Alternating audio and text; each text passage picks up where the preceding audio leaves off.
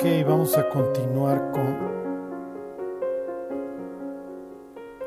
con, con, los últimos versículos de Apocalipsis 9.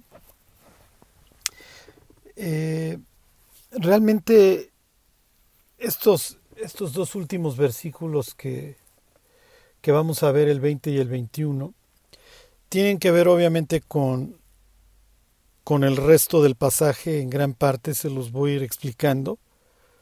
Hay muchas ideas que, que un judío en Éfeso, por ejemplo, el, lo que les decía la, la última vez, eh, vamos a pensar en este ejemplo de, de, que hay un judío convertido en la iglesia de Éfeso que se llama David. Al leer esto hubieran venido muchas cosas este, a su mente, ¿ok? Con cosas que ya, que ya estaban flotando en esta. Eh, obviamente, pues un, pues un alto contenido teológico. Ahorita vamos a ver cuál es el peor pecado que un, que un ser humano puede, puede cometer. Este, pensamos que es el homicidio, la violación, y obviamente son, son cuestiones abominables que, que Dios va a castigar. Eh, para eso creó un infierno. En primer lugar, para el diablo y sus ángeles, y, y bueno, eventualmente se convertirá en morada de, pues vamos a decirlo tal cual, la mayoría de la humanidad. Algún día le preguntaron a Jesús si son pocos los que se salvan y la respuesta de Jesús no fue sí, son pocos. Simplemente contestó, entren por la puerta estrecha, porque amplia es la puerta y ancho es el camino que lleva a la perdición y muchos son los que entran por ella. Sí, y y, angosta es la puerta y angosto es el camino que lleva a la salvación y pocos son los que entran por ella. Y ahorita vamos a ver esta situación de, de la humanidad, ¿sí? Eh, dijera Pablo, y al rato se los leo, pero por tu dureza y por tu corazón no arrepentido. Atesoras ira para el día de la ira y de la revelación del justo juicio de Dios. Eh, bueno, la semana pasada vimos la sexta trompeta, las quimeras estas, estos monstruoides. Les leí un artículo, etcétera, ya les había leído otro. Miren, ya no les lluevo sobre mojado, ya les dejo ahí el tema.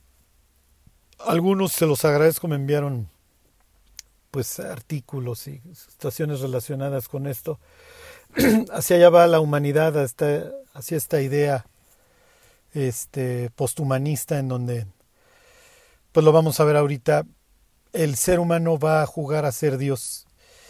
Eh, lo ha intentado toda la vida y los resultados, digo, basta salir a la calle, los resultados no, no han sido los óptimos, por decirlo menos. Ok. Eh, entonces, se los, se los empiezo a leer, dice el Apocalipsis 9:20 y los otros hombres que no fueron muertos con estas plagas. Ni aun así se arrepintieron de las obras de sus manos. ¿De qué plagas estás hablando, Juan? ¿Estás hablando de estas últimas dos, del capítulo 9, o estás hablando desde el capítulo 8, eh, la tercera parte de, de los árboles destruidos? La tercera parte de los mares convertidos en sangre, la tercera parte de las aguas dulces convertidas en amargas, la tercera parte del sol, las estrellas y la luna destruidas con las consecuencias, con las consecuentes catástrofes de hambruna, alimentarias, etcétera, ecológicas que ello implique. O estás incluyendo también la apertura del abismo con la salida de Apolión, Los Ángeles, este, y la destrucción que ellos están trayendo? ¿O nada más está refiriendo a, al quinto y sexto sello, los jinetes, los 200 millones, estos jinetes extraños generando muerte? Este, lo más probable es que se refiera obviamente a las seis trompetas previas, se refiere a las cinco y a las seis nomás. La idea es exactamente la misma, ¿sí? El corazón del hombre es duro. ¿Ok? Y miren, todo esto va a redundar en, en una idea, ¿sí? No importa lo que le avientes al ser humano, si no se quiere arrepentir, no lo va a hacer. ¿Qué es lo que motiva al ser humano a no arrepentirse? La imposibilidad del hombre a bajarse del ladrillo. ¿Sí?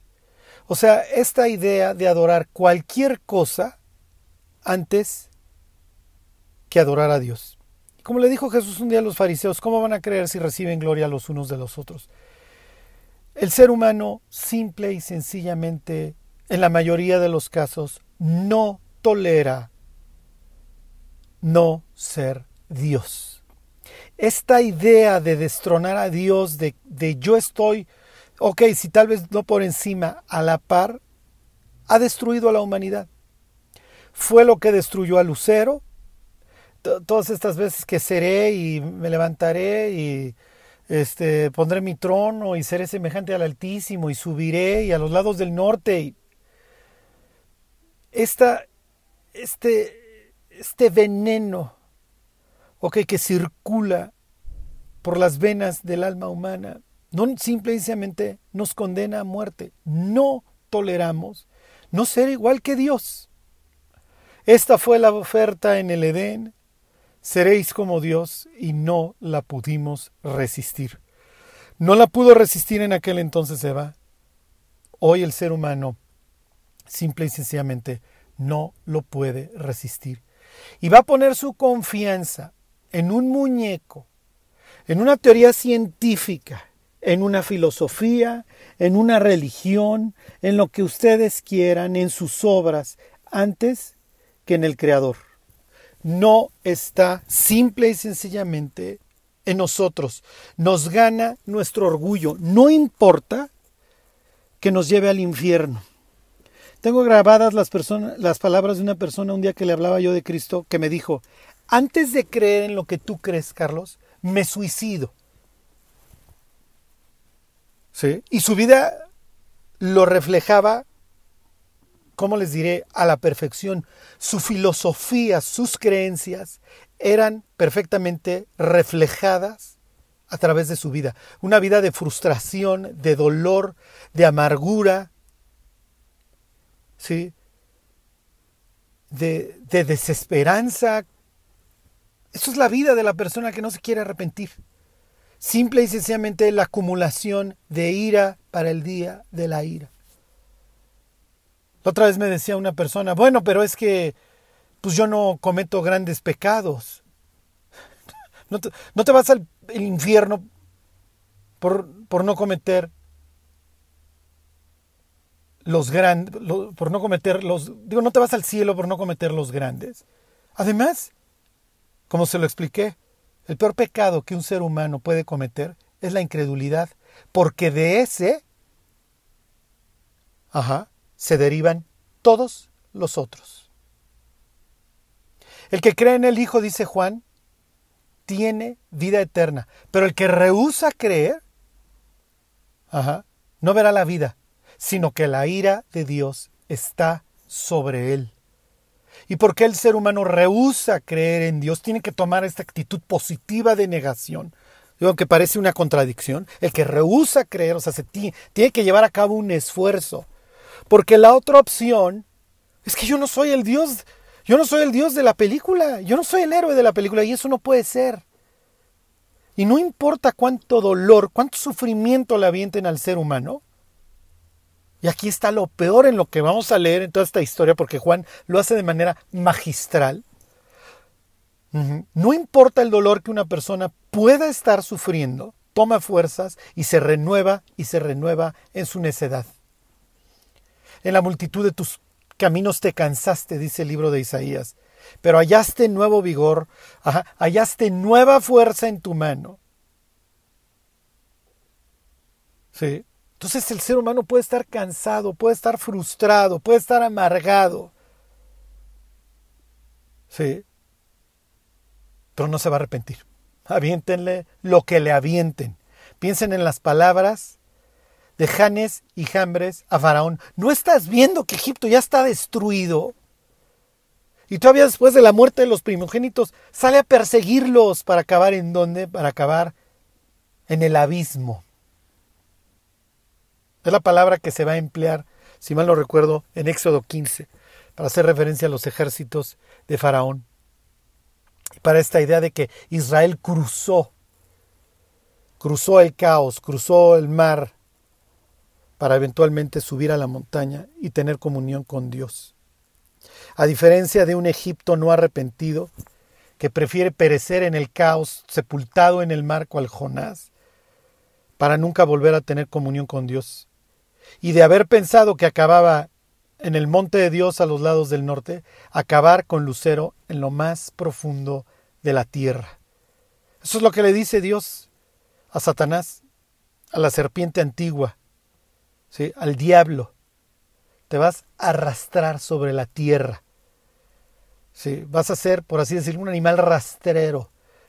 Vas a caer en lo más bajo. Y luego lo que dice en Ezequiel 28 e Isaías 14. Vas a acabar en lo más profundo y los gusanos te cubrirán. Fíjense, se los vuelvo a leer y los otros hombres que no fueron muertos con estas plagas, ni aun así se arrepintieron de las obras de sus manos, ni dejaron de adorar a los demonios. Ahorita entro a esta idea de, la, de, las manos, de, de sus manos. Pero piensen en todo lo que hemos estado viendo acerca de, Apocalipsis 9.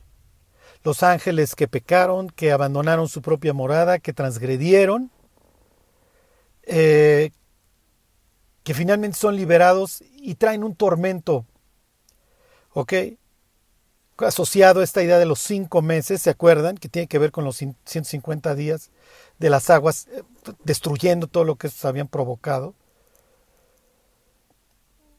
trayendo terror sobre la humanidad, dolor, etc. Luego, los inventos estos, los jinetes, las quimeras, lo que ustedes quieran, este ejército de 200 millones. ¿Ok? Entonces, tienes a Apolión, que es el príncipe de los demonios, ¿ok? Al, ángel del abismo, ¿sí?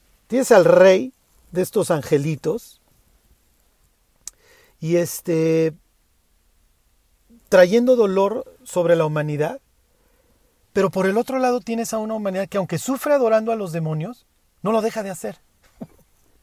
o sea, aunque todo el capítulo 9 te habla de un azote ahí bastante extraño, en, los, en, los, las trompetas 5 y 6, no, eso no lleva a la humanidad a dejar de adorar a los demonios. O sea, no importa qué tanto daño me provoque un demonio, no lo dejo de adorar. o sea, esto es increíble. O sea, piensen en el brujo que ya no sabe ni cómo conciliar el sueño en su casa porque, no, porque el refri no se deja de abrir y cerrar. Ya no la ve por andar bebiendo sangre. Ya no sabe qué hacer con su vida. Está en un abismo cada día peor de vacío pero no por ello deja de adorar a los demonios. Por lo que ustedes quieran, por miedo, el temor, oye, pues no sé qué me vaya a hacer si rompo el pacto, lo que ustedes quieran.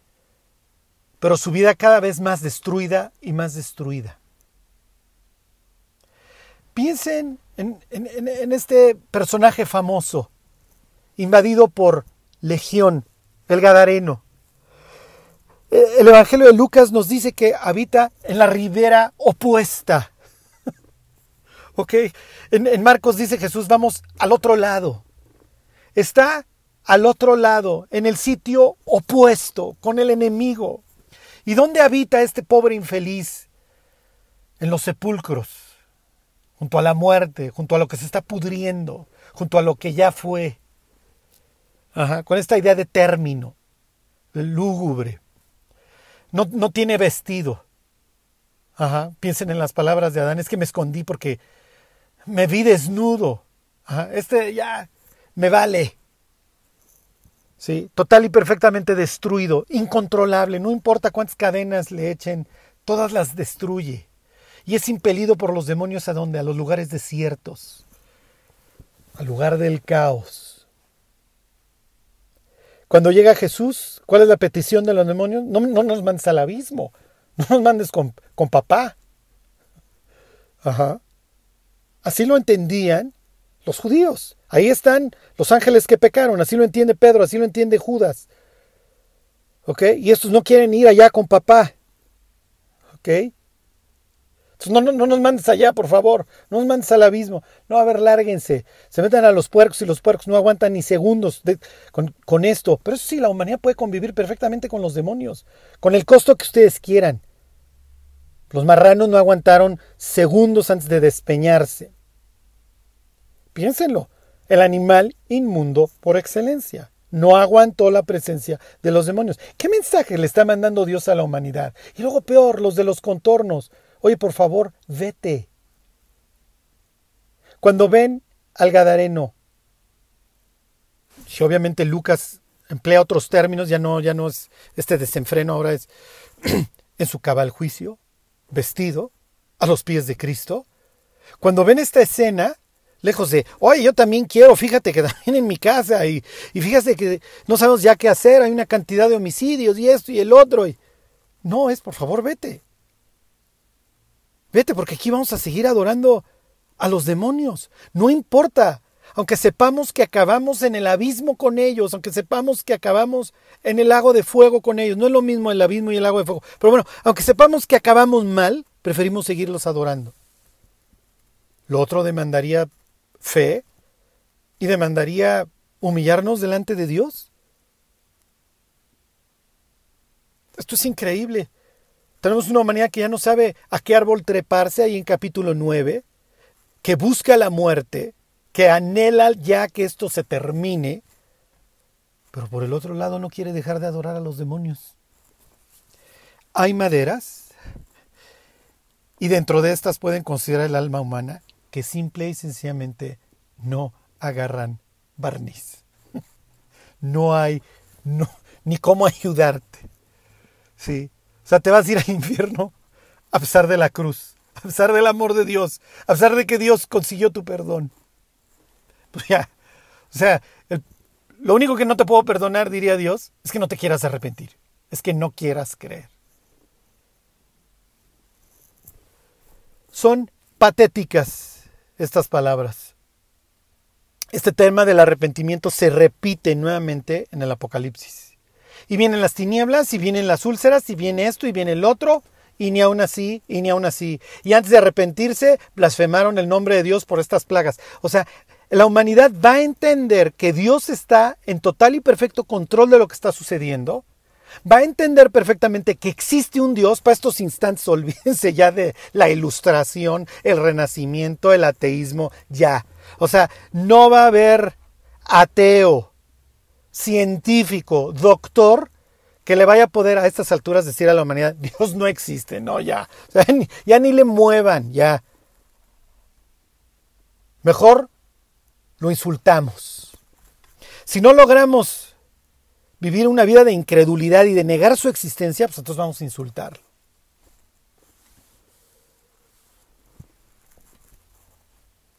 Esto es lo que hay dentro del corazón del hombre.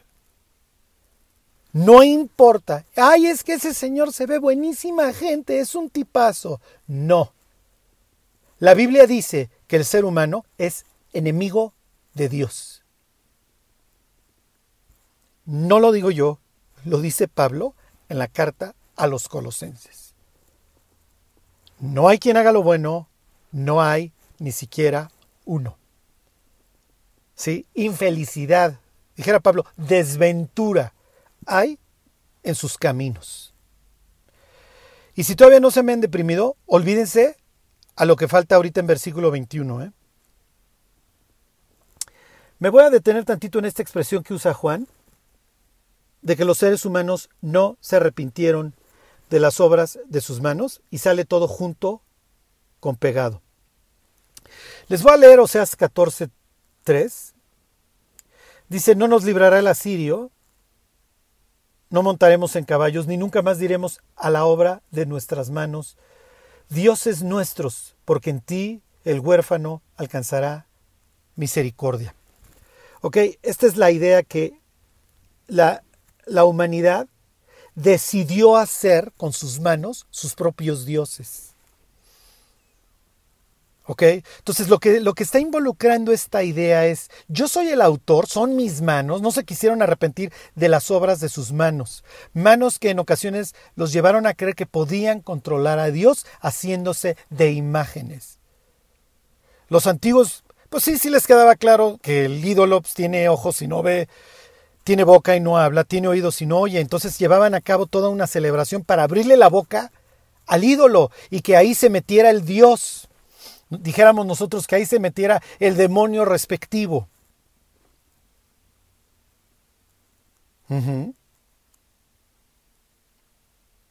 Los, la palabra que se emplearía, por ejemplo, en que es Deuteronomio 32, 17, que adoraron a los demonios, la palabra Shedu, que es una palabra de origen acadio, que es territorial, Dios territorial. Y luego Pablo emplea este versículo y dice que lo que los gentiles sacrifican, a los demonios los sacrifican. Y dice, yo no quiero que ustedes sean, que tengan comunión con... entonces, no era simplemente esta idea de, de, de, hago un Dios en donde sé que no pasa nada. No, yo tengo esta idea de convivir con el Dios que estoy honrando con la imagen esta. Fíjense, dice Esteban antes de que lo mataran. Dice entonces hicieron un becerro, esto es Hechos 7:41, y ofrecieron sacrificio al ídolo, y en las manos de sus obras, perdón, y en las obras de sus manos, y en las obras de sus manos se regocijaron. Entonces, esta idea de no se arrepintieron de las obras de sus manos implica idolatría, implica que yo soy Dios de ahí derivan todos los pecados. ¿Por qué mata el hombre? ¿Por qué viola el hombre? ¿Por qué fornica el hombre? ¿Por qué abusa un familiar de su familiar más chico? Porque se cree Dios. Y le importa un comino si va a desgraciar la vida del de enfrente. Ya parece, pues que se queje, pues que luego vaya un psicólogo. Soy Dios. Y paso está en su caso si existe, para perdonarme. Sí, pero con la novedad de que si tú no te quieres arrepentir, no hay perdón. Y como la humanidad ya llegó a la conclusión de que somos dioses, uy, olvídense con todos estos nuevos juguetes que estemos haciendo con el ya la biónica, el transhumanismo, la modificación genética, olvídense, ya nos van a poder descargar a una computadora ahí eternamente. Ok, y lejos de que Dios nos controle, pues que nos controle que hizo la maquinita. A ver sale igual de bondadoso que Dios.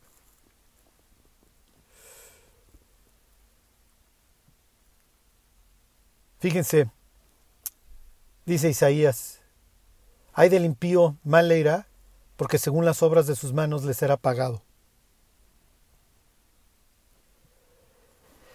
Contrapongan esto a las manos de Dios. Las obras de sus manos son verdad y juicio, fieles son todos sus mandamientos. Entonces, por un lado tenemos al ser humano queriendo construir su propia divinidad con sus manos.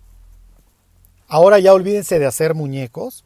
Digo, la humanidad seguirá adorando ídolos, eso es parte de su idolatría. Y más adelante se lo echa en cara el Apocalipsis aquí en capítulo 9, ¿ok? Con todas sus letras, ahorita lo vemos. Y obviamente capítulo 21, en el versículo 8 y en el 22, y etcétera, etcétera. ¿Ok? Dios aborrece la idolatría. ¿Por qué? Porque es, quieres rebajarme a una figura y mi mano hizo todas las cosas, así que ni lo intentes. Ustedes son obras de mis manos, yo no soy de las suyas. Sí, pero ¿cuál es el punto? Pero yo quiero ser Dios.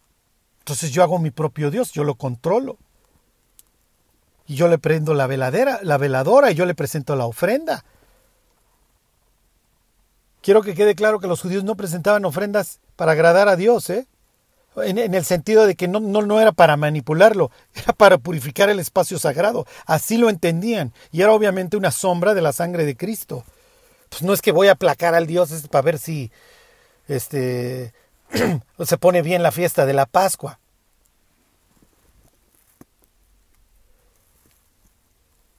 Les leo el Salmo 138.8, les voy a leer algunos versículos para que ustedes vean cómo Dios dice, deja de adorar la obra de tus manos y empieza a fijarte en la persona que creó todo con sus manos. Dice, Jehová cumplirá su propósito en mí. Tu misericordia, oh Jehová, es para siempre. No desampares la obra de tus manos. Aquí, pues, obviamente, el salmista está poniendo en su lugar. Yo soy la obra de tus manos, Dios, no al revés. Dice Isaías 45, 12, yo hice la tierra y creé sobre ella al hombre, yo, mis manos, extendieron los cielos y a todo su ejército mandé. ¿Ok? Entonces, lo que Dios está haciendo es, muchachos, vamos aclarando la situación. Dice más adelante Isaías 66, el cielo es mi trono y la tierra estrado de mis pies. ¿Dónde está la casa que me habéis de edificar? y donde el lugar de mi reposo, mi mano hizo todas estas cosas, y así todas estas cosas fueron. y luego aclara. Pero miraré a aquel que es pobre y humilde de espíritu y que tiembla a mi palabra. Ok, entonces, a ver, yo hice todas las cosas y me voy a llevar con la persona que se quiera bajar de su ladrillo. Que quiera mantenerse en la suya, allá él. ¿Ok? Oye, Carlos, pero esto es injusto porque, porque Dios manda, o sea, si no te humillas, Dios te manda al infierno. Sí y no. Dios te manda al infierno por tus pecados. Así que si alguien no se quiere humillar, pues va a tener que ser perfecto. Entonces, pues échenle ganitas. Ok, Job 34, 19. Dice, cuánto menos aquel que no hace acepción de personas, de príncipes, ni respeta más al rico que al pobre, porque todos son obra de sus manos. Que piensen en estos versículos de Lucas, en donde dice Jesús, ay de los que ya están saciados porque padecerán hambre, hay de los que ríen porque van a llorar, hay de los que tienen riquezas porque serán pobres, etcétera, etcétera, todos estos contrastes. Oye, Jesús, ¿está mal? ¿Está mal que alguien tenga dinero? ¿Está mal que alguien pues, no pase hambre? ¿Cuál es el punto? que la persona que cree que está satisfecha en su mente piensa que no necesita de Dios. Por eso dice Jesús, lo lamento, o sea, para que entre un rico en el cielo, pues intenten pasar por una ranura un camello. Simple y sencillamente en su cerebro no ven su necesidad de Dios. Es que me va súper bien, es que todo me sale. Bueno, pues mi hijo, y entonces creen que les van a abrir las puertas de los cielos así de par en par, porque eres un tipazo. Y por eso Jesús les dice, tengan cuidado, porque van camino al infierno. Porque todas estas cosas les impiden, su corazón grueso les impide ver su tremenda necesidad de Dios y acaban como la iglesia de la Odisea, pobres, miserables, ciegos y desnudos desde un punto de vista espiritual.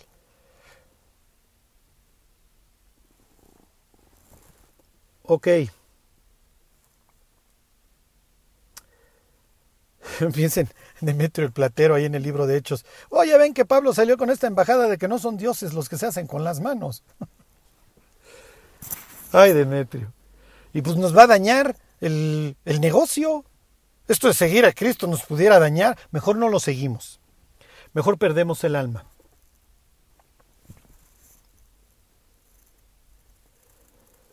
Ok. Les vuelvo a leer el 9.20. Y los otros hombres que no fueron muertos con estas plagas, ni aun así se arrepintieron de las obras de sus manos, ni dejaron de adorar a los demonios y a las imágenes de oro, de plata, de bronce, de piedra y de madera, las cuales no pueden ver, ni oír, ni andar. Obviamente, eh, yo espero que a muchos les haya venido a la mente el Salmo 115. ¿Ok? Y ahí les dejo de memotecnia y si le suman 20 capítulos más, llegan a lo mismo. ¿Ok? El 135 trata del mismo tema. Miren, me estoy yendo al Salmo 115 porque quiero que vean que lo que implica para Dios adorar a las imágenes de oro, de plata, de bronce, de piedra y de madera, las cuales no pueden ver ni oír ni hablar. ¿Ok? Obviamente Juan está citando el Salmo 115.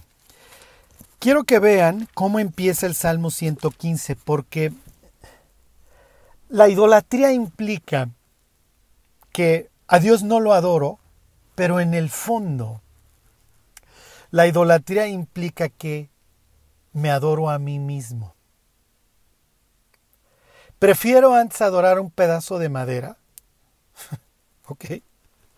Piense en este pasaje de, que es, creo, Isaías 44, en donde, a ver, el ser humano toma un leño, la mitad le da forma y la otra mitad la usa para calentarse su comida. Dice, una vez que ya comió, con, con el fuego que hizo con base en el leño, dice la otra parte la adora y dice, tú eres mi Dios. Y dice, ¿no discurre para consigo mismo? No. Y no, no es que no discurra, es que no quiere discurrir. ¿Ok? ¿Por qué? Fíjense cómo empieza el Salmo 115 que trata de la idolatría. No a nosotros, oh Jehová, no a nosotros, sino a tu nombre da gloria. ¿Ok? Entonces, ¿cuál es la idea? Cuando Israel se va a lanzar, ¿ok? En este salmo, adorando a Dios. Dios, no, no, no es a nosotros la gloria, es a ti. Ajá. O sea, el israelita que, que, escribe el Salmo 115 entiende perfectamente que la idolatría trae aparejado un orgullo en donde yo también soy parte del show y yo también soy el, el, el, el amado, el, héroe, el festejado.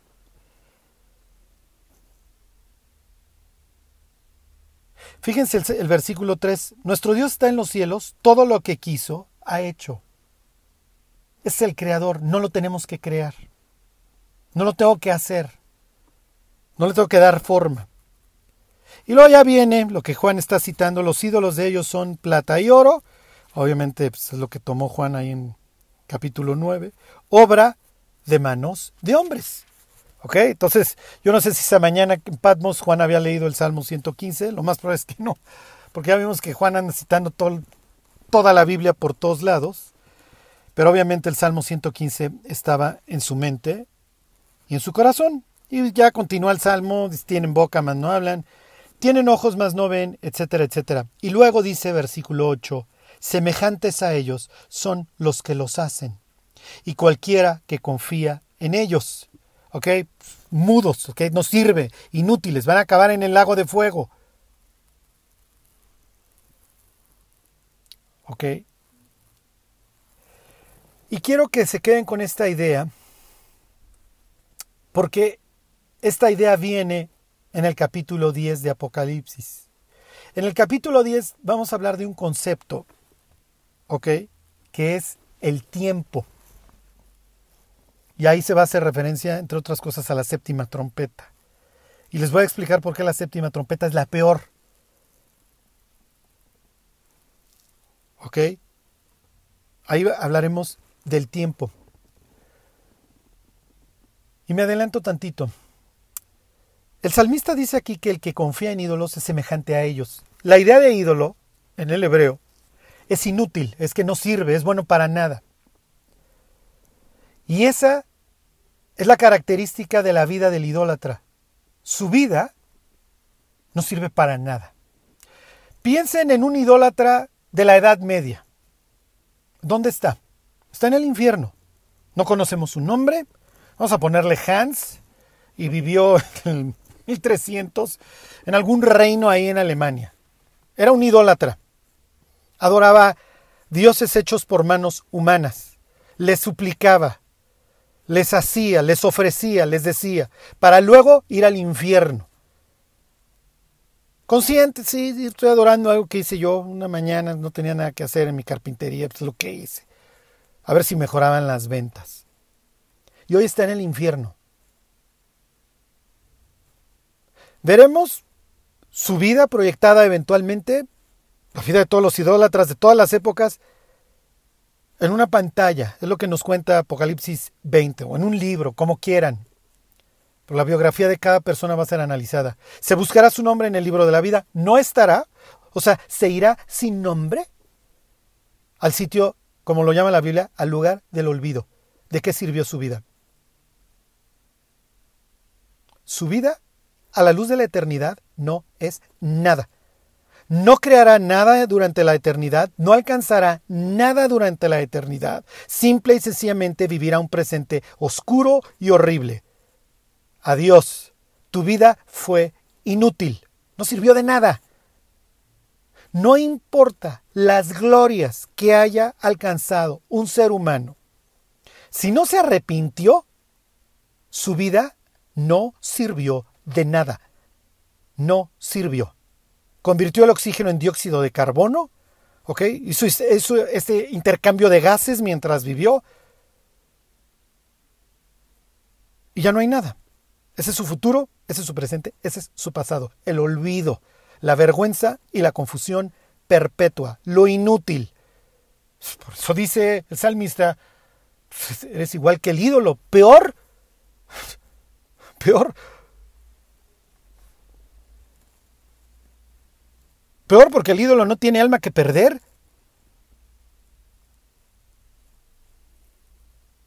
Muñeco, el pedazo de madera que no se mueve, que no ve, que no habla, que no oye. Es una cosa. ¿Y el humano que pierde su alma? No importa lo que haya alcanzado, no importa la fortuna, las medallas, lo, que ustedes quieran, los diplomas, la gloria, la, la buena opinión, no sirve de nada. De absolutamente nada. Eso es, ese es el fruto de la idolatría.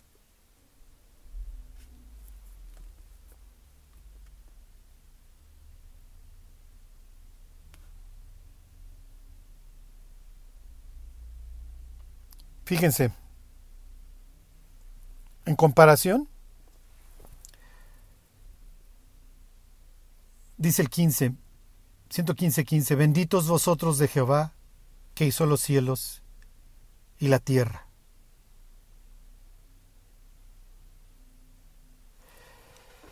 Y continuando con el tema, para continuar con el contraste,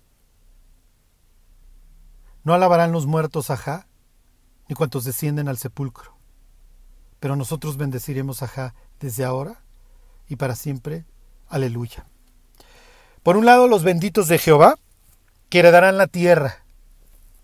Y por el otro, los que no alabarán a Dios, los muertos, los que descienden al silencio. Les dije sepulcro, era silencio. Los muertos. Hay vivos y hay muertos, para que todo aquel que en él cree no se pierda, mas tenga vida eterna. La vida eterna no es algo que obtienes el día que te mueres, la vida eterna es algo que obtienes el día que te conviertes, el día que crees. Y vi a los muertos, grandes y pequeños, de pie ante Dios, y los libros fueron abiertos. No son creyentes, no son vivos. Los que van al juicio final son estos, los, estos últimos del Salmo 115, ¿sí? Los que descienden al silencio. Los muertos, no, no alabarán a Ja. No van a alabar a Dios.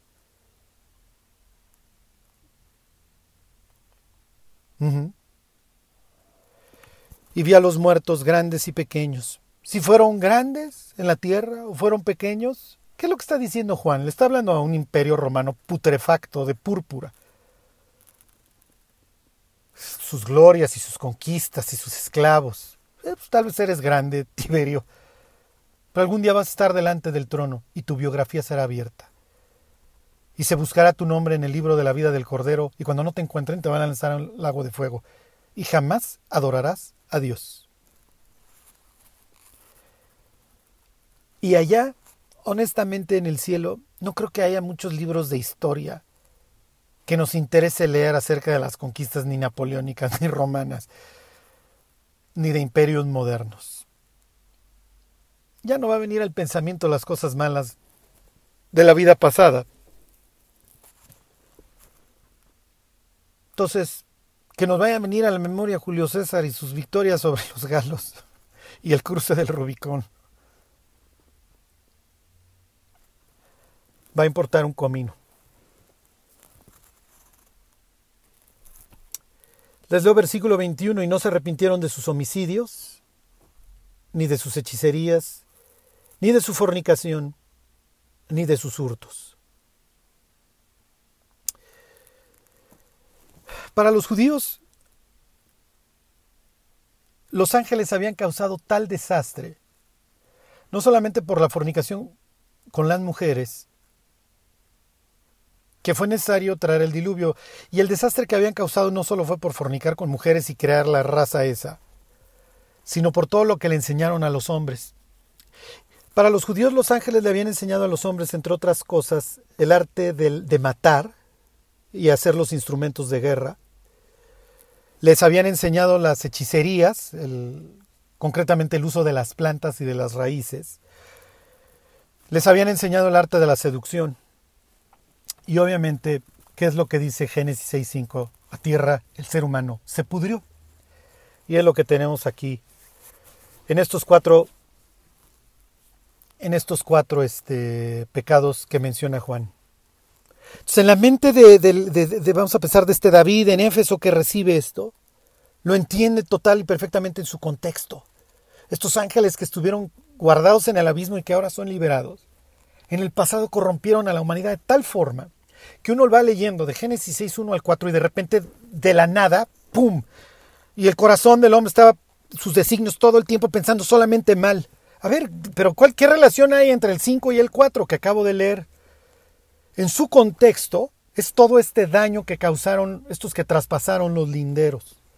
Pudrieron a la humanidad, aceleraron su autodestrucción. Entonces, en este capítulo 9, es natural que nos habla de, de Apolión y de pues, el abismo, etc. El corolario, pero lo peor. Y aquí, miren, el capítulo 10 va a venir a ser un paréntesis como lo tuvimos en el capítulo 7. Ya ven que el 7 tenemos un, un, paréntesis entre el sexto y el séptimo sello. Lo mismo vamos a tener acá. Y el capítulo 10 nos va a dar mucha, mucha esperanza. Es otra cuestión y ahí les digo, vamos a ver el tema del tiempo, etc. Es muy alentador lo que vamos a ver en capítulo 10. Pero los termino de deprimir con el 9 para terminar. Eh,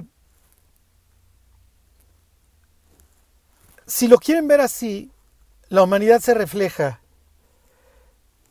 en estos siete conceptos.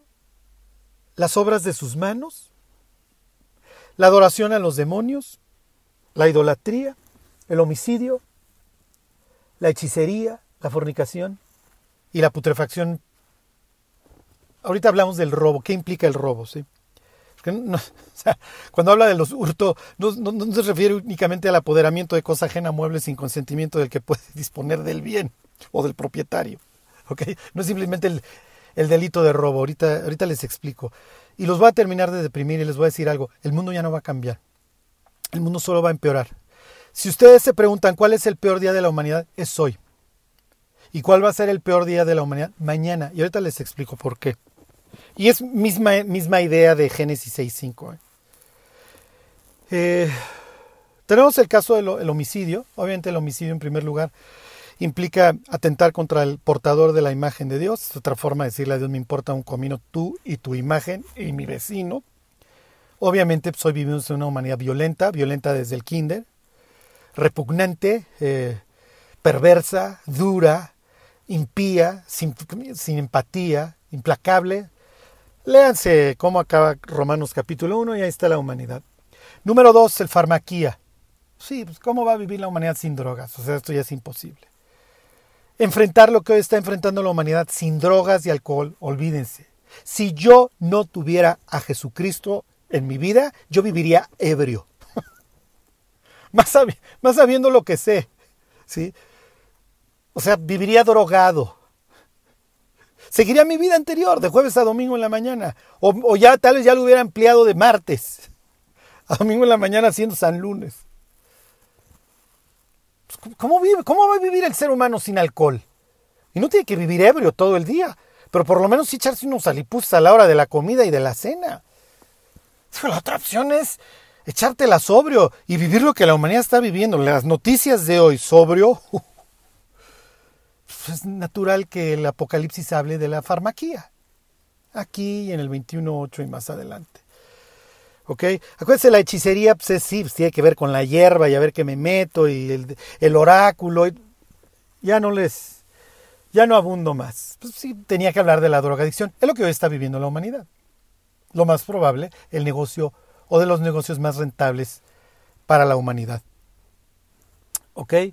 Obviamente esto pues, con, un todo, todo este, pues, adornado, ¿no? De que la lucha y bla, Pero bueno, ya ni llorar es bueno. No es mi lucha. No tengo nada con que, decir de, de, de, esto. Esto es parte de, de la humanidad. Es un legado ahí angelical. Este. La fornicación. La palabra es pornea. Tampoco, ya, o sea, no hay mucho, ya las estadísticas, búsquenlas en el Google, este, la disponibilidad en el celular, lo que ustedes quieran. El ser humano ya está total y perfectamente desquiciado. O sea, al carro se le salieron las llantas, el bofe, ya lo aventó todo, ya. La humanidad no va a mejorar, simplemente se va a volver más perversa cada día. ¿Ok? Y finalmente el robo, el hurto. Hoy está hablando de una corrupción económica. No vayan a pensar ni se la vayan a creer que la corrupción es privativa del tercer mundo. No. Lo que pasa es que hay unos que saben actuarla mejor y hay otros más descarados. Además hay unos que se roban poquito y hay otros que se roban muchito. ¿Ok? Los del tercer mundo, aunque ustedes crean, son los de poquito. Ok, como dijera un gran funcionario público mexicano hace algunos años, si nomás robé poquito. Oye, Carlos, pero es que hay unos saqueos, hay saqueos en Argentina, en México, digo, estratosféricos, es poquito. si viniera uno de los jefes primermundistas diría, es poquito. Además no acaba en sus arcas, obviamente, pues, digo, pues no es que se manden solos, ¿no? La corrupción es global, y es reflejo de un corazón que está total y perfectamente endurecido. Es parte del 9, 20 y 21. Y cada vez va a ser más difícil confiar en el vecino. Porque el vecino no tiene empatía. Y estoy hablando en, un término general, sí, o sea, no, no refiero que sales y le tocas a tu vecino y dices, oye vecino, no te vas a robar mi carro. Los seres humanos cada vez vamos a ser más desconfiados porque sabemos qué hay en el corazón del de enfrente. Ya no se salva nada de la corrupción, ni el fútbol. Nada. El ser humano está total y perfectamente podrido. Le echaron la mano los ángeles, no se la echaron. Gobiernan hoy príncipes, potestades, gobernadores de tinieblas nuestro mundo, ¿o no? Pablo diría que sí. Pero con o sin porra, con o sin ayuda de seres celestiales caídos, el problema del ser humano está en su corazón, en su corazón no arrepentido. Ya no se los leo, se los dije hace rato de memoria. El ser humano es inexcusable, quien quiera que juzga a otro, porque en lo que juzga a otro se condena a sí mismo, porque el que juzga hace lo mismo. E ignora que la paciencia de Dios, su amor, su longanimidad, como le quieran llamar, lo guía al arrepentimiento pero por su dureza, por su autoidolatría, por su corazón podrido y no arrepentido, lo único que hace es atesorar ira para ese día del gran juicio de Dios, en el cual el ser humano dará cuenta de todos sus secretos, para después ir a un lugar de vergüenza y confusión perpetua.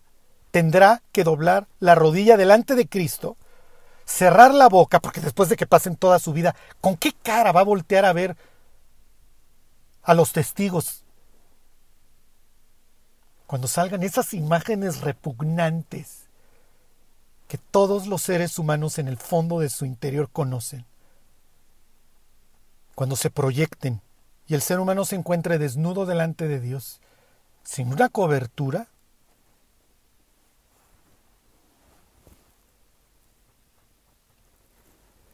¿Cuál es el origen de todo esto? La incredulidad. no creo que al fin del camino haya un Dios que me vaya a juzgar. No creo que al final de cuentas haya justicia. Y si hay justicia la habrá para mi vecino que es peor que yo. Porque yo no he, no he, no he. Pero el primero y más grande mandamiento es amar a Dios. ¿Por qué? Porque amarnos a nosotros mismos, mis queridos, nos intoxica, nos destruye, nos envenena, nos mata, literalmente.